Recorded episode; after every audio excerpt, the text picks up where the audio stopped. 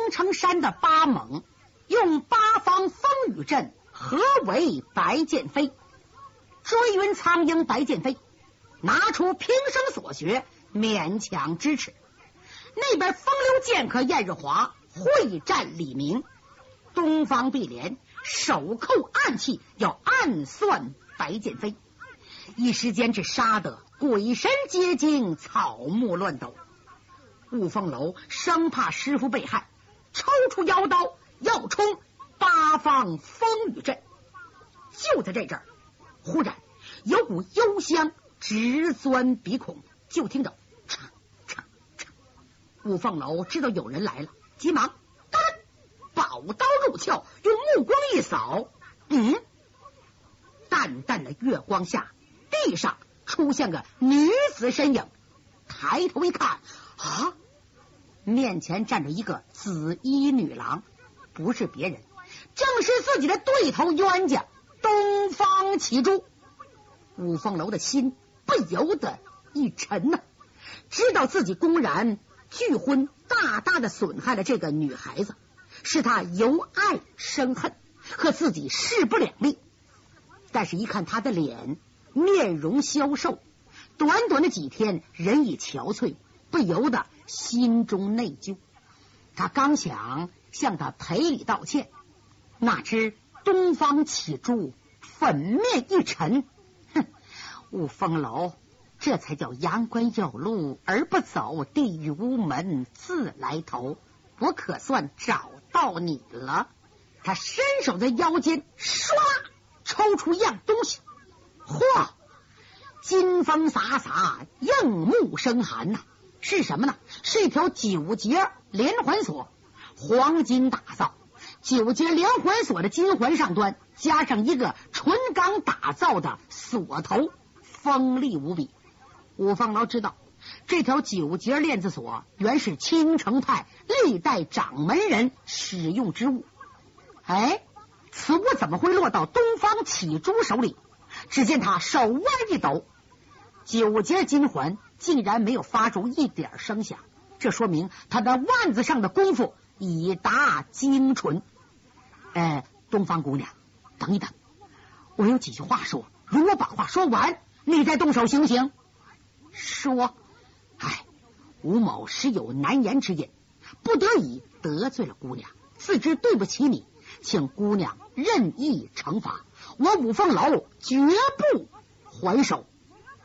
东方启珠咬牙切齿说：“五凤楼，你说的轻巧，我们青城山再不济也是武林一脉，我的三个爷爷也算是盖世英名。要不是你那个该死的掌门师伯萧剑秋致函求婚，我们怎么会千里迢迢来到此地？”为了我的婚事，我三个爷爷请至亲好友武林同道，不料酒席宴前，你一声不愿意，把我当鼻涕一甩就算了，叫我一个黄花幼女怎么有脸见人？现在没别的，我是铁下心了，有你无我，有我没你，你亮兵器，咱们两个以死相拼。哎。东方姑娘，这件事确实是怪我，我们师徒对不起你。吴某怎敢再惹姑娘生气？更不愿意和姑娘动手。只要姑娘格外仁慈，容我将国事家仇料理完毕，我必亲自赶至青城山，俯首戴罪，任凭宰割。吴某总死无怨，你看如何？哼你别做梦了，今日不是你死，就是我亡。王字一出口，九节连环锁已经化成一团黄影，唰啦向五凤楼砸下来。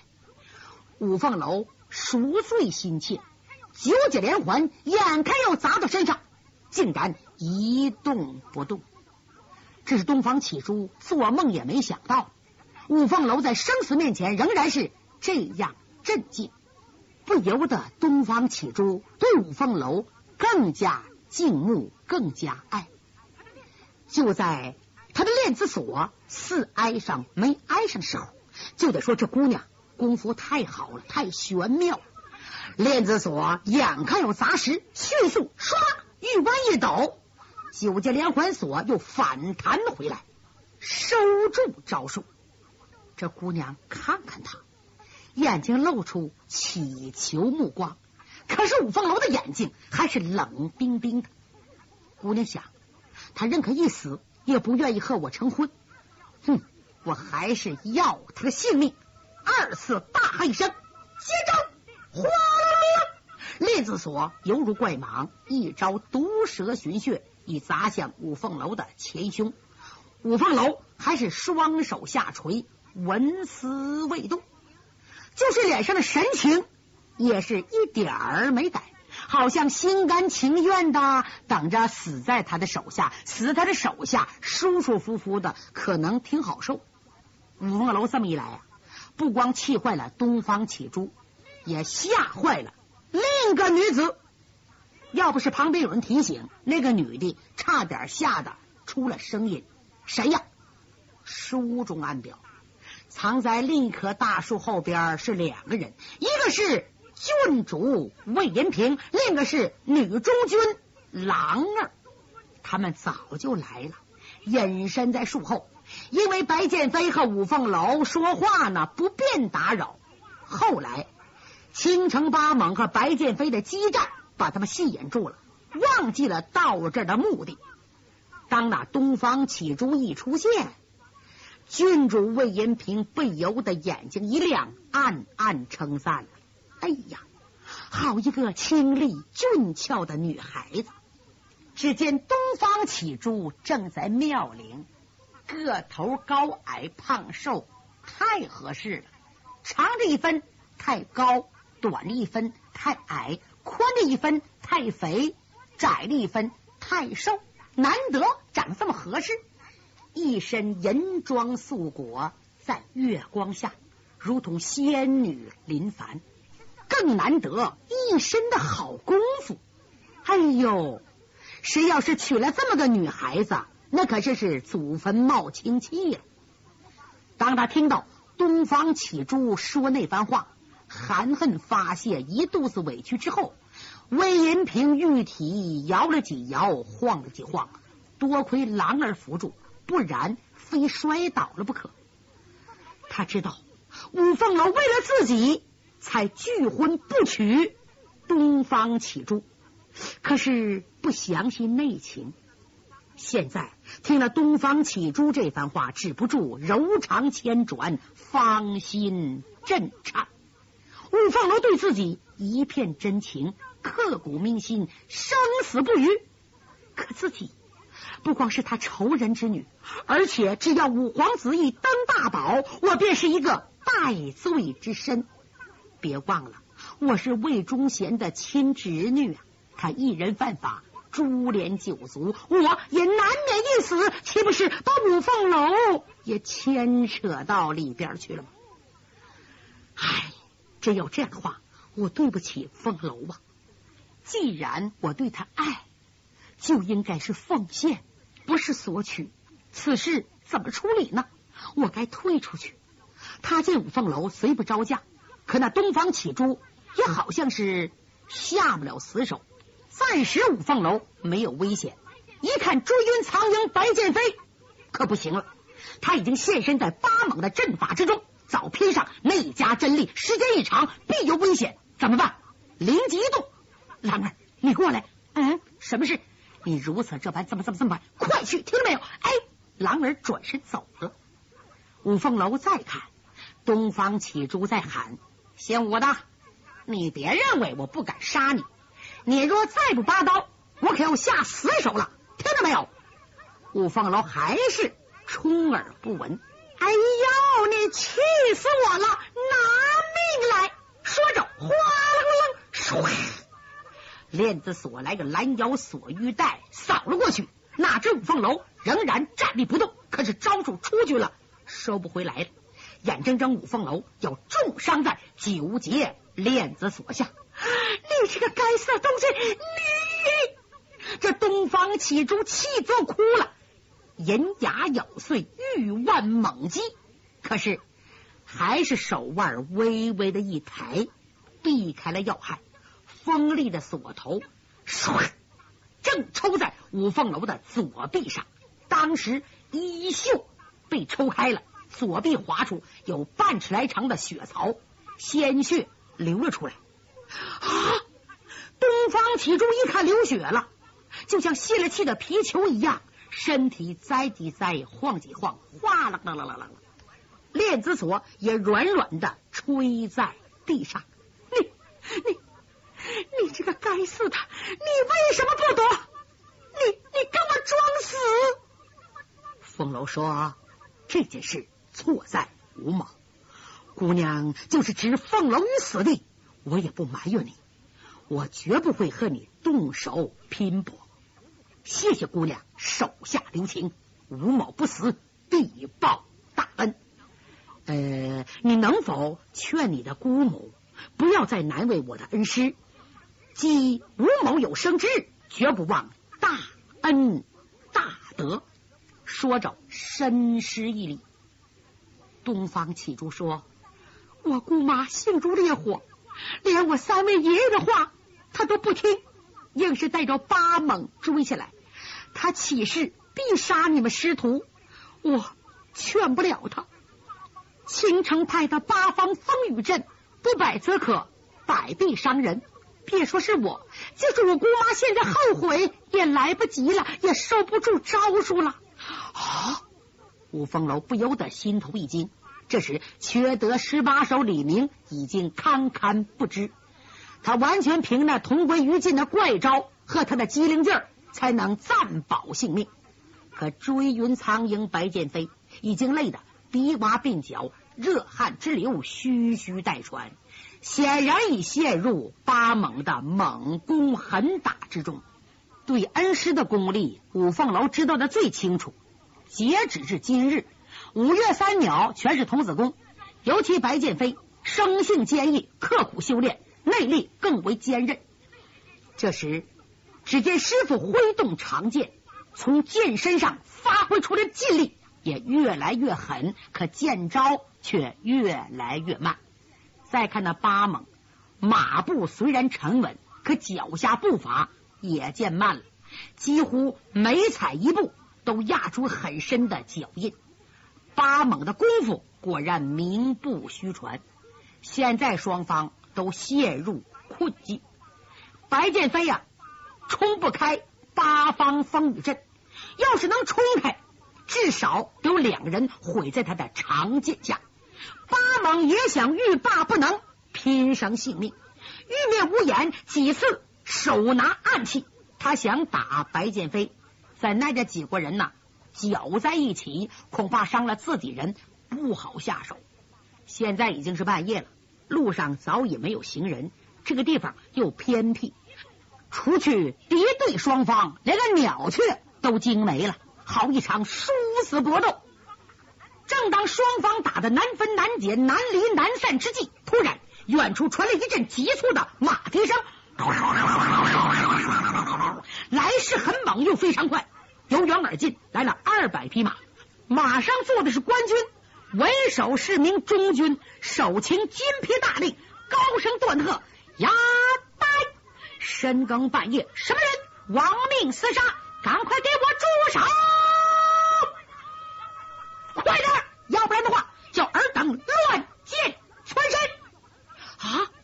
东方启珠正找不着借口，见此光景，一飘身来到他的姑妈近前，告诉玉面无言：“姑妈，官军来了，我们犯不上杀官造反，快叫燕叔叔停下手来，和他们把话说清楚。”哎，好，嘿，快住手，别打了！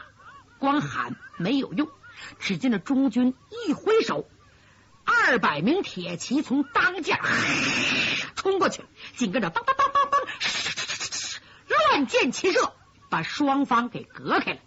白剑飞收住宝剑，噌，纵身窜出两丈多远，回头一看，李明噌也过来了。李明说：“老人家，快跑！”这爷两个手拉手，噔噔噔噔噔噔噔噔，向东南方向跑去。燕日华就想和官军解释，我们是自己人，你们别误会。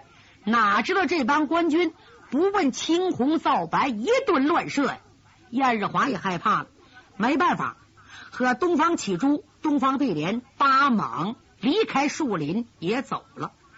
五凤楼在暗处看得清清楚楚，这个中军是蓝儿班的，就知道是奉了魏银平之命。唉，难为他呀！他刚想转身要走，唰，魏银平过来了，拦住去路。站住！你等等。啊，银平，多亏你来给解围。唉，你为了我已经倾家荡产。女魔王虎视眈眈的盯着你，你怎么能在皇陵重地再次公开护着我呢？你难道就不替自己想一想？魏延平什么也没说，慢慢的来到五凤楼近前，取出一块白绫，给他轻轻的包扎伤口。五凤楼也一声不响的任他包扎着，两个人站个面对面。脸对脸，两颗心贴的那么近，几乎可以听到彼此砰砰跳动的声音。包扎完了，凤楼，你疼的厉害吗？哎，这么点伤，不要紧。嗨，你真傻，为什么不闪不躲？亏得那丫头没下狠心，不然你岂不是白白丢了性命？你这一条性命。关系重大，如有不测，岂不辜负了老娘的临终遗命？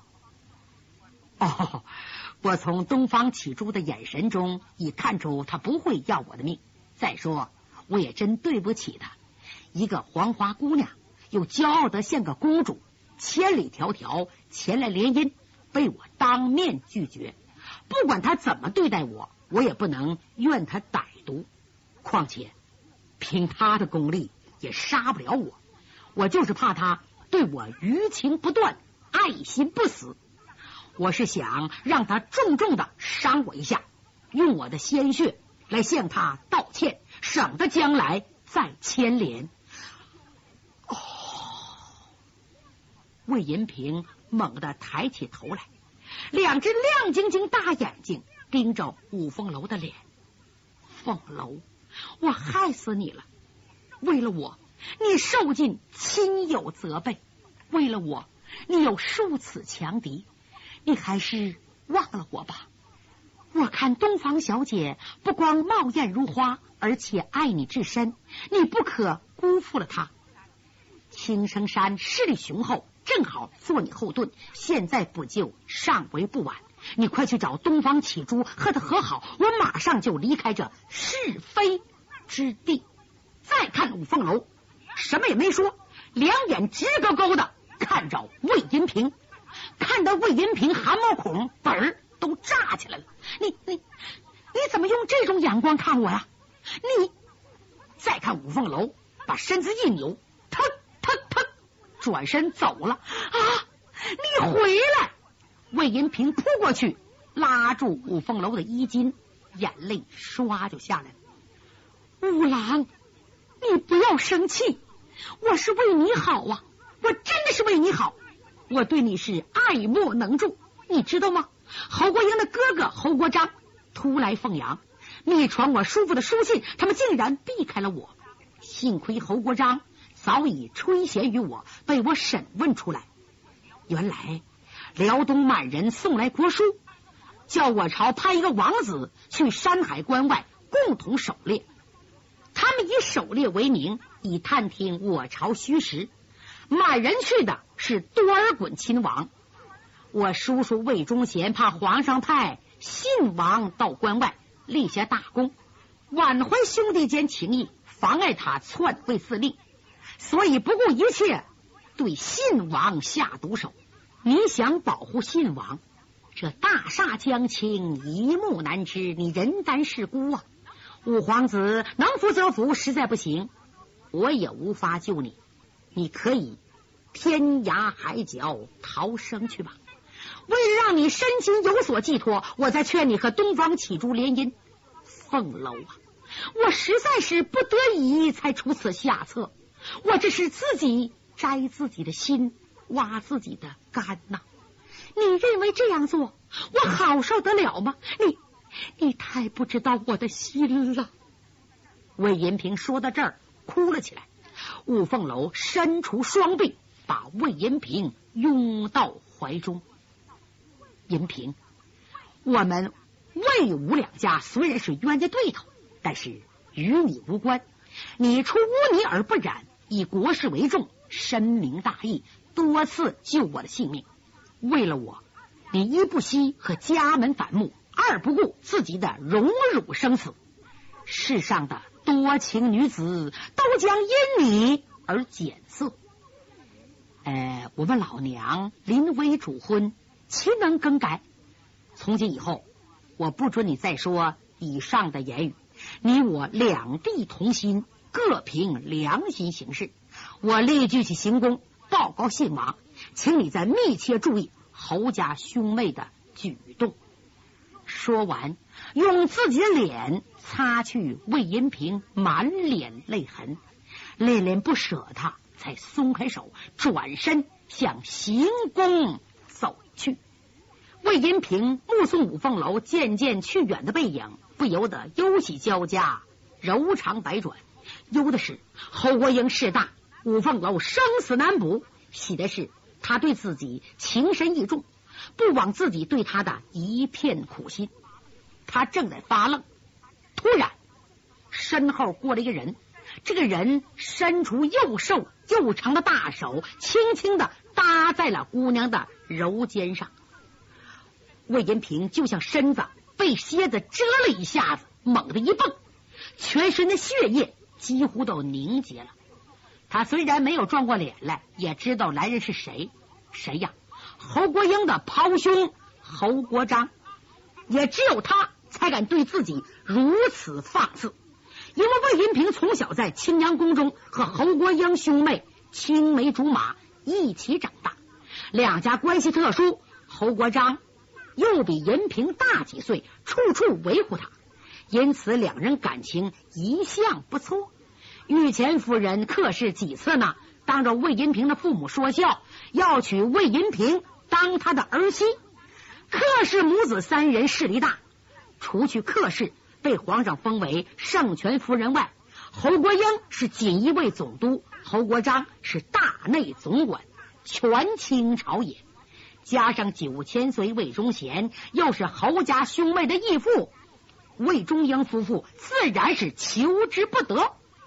若不是魏延平啊，看不上侯国璋，举止轻浮，好色如命，两个人早就结婚了。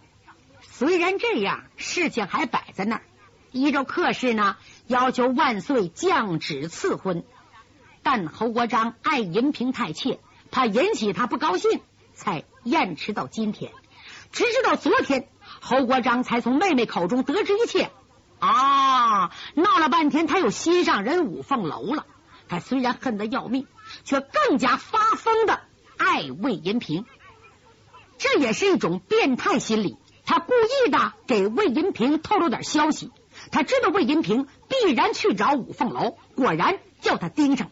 这小子平时傲然无物。可却怕死异常。他知道五凤楼五凤朝阳刀厉害无比，不敢惹，偷偷的在远处观看。等五凤楼走远了，他才过来，右手搭在魏银平的柔肩。魏银平往旁一闪：“你要干什么？”平妹，嘿嘿嘿，咱们可是从小一块长大的，我对你的一片情谊，你不是不知道。直到今天。我对你还是不改初衷，方才的事我全看见了。你和五凤楼苟合，我全知道。只要你和姓武的隔断关系，我一定做到守口如瓶，不让你蒙上一点耻辱。怎么样？嗯？魏银平一听吓坏了。方才我和五凤楼的一切，他全看见了。这可怎么办？魏银平没言语，再看侯国璋。脸上露出一阵淫笑，猛然往其地身，呼扑向魏银平。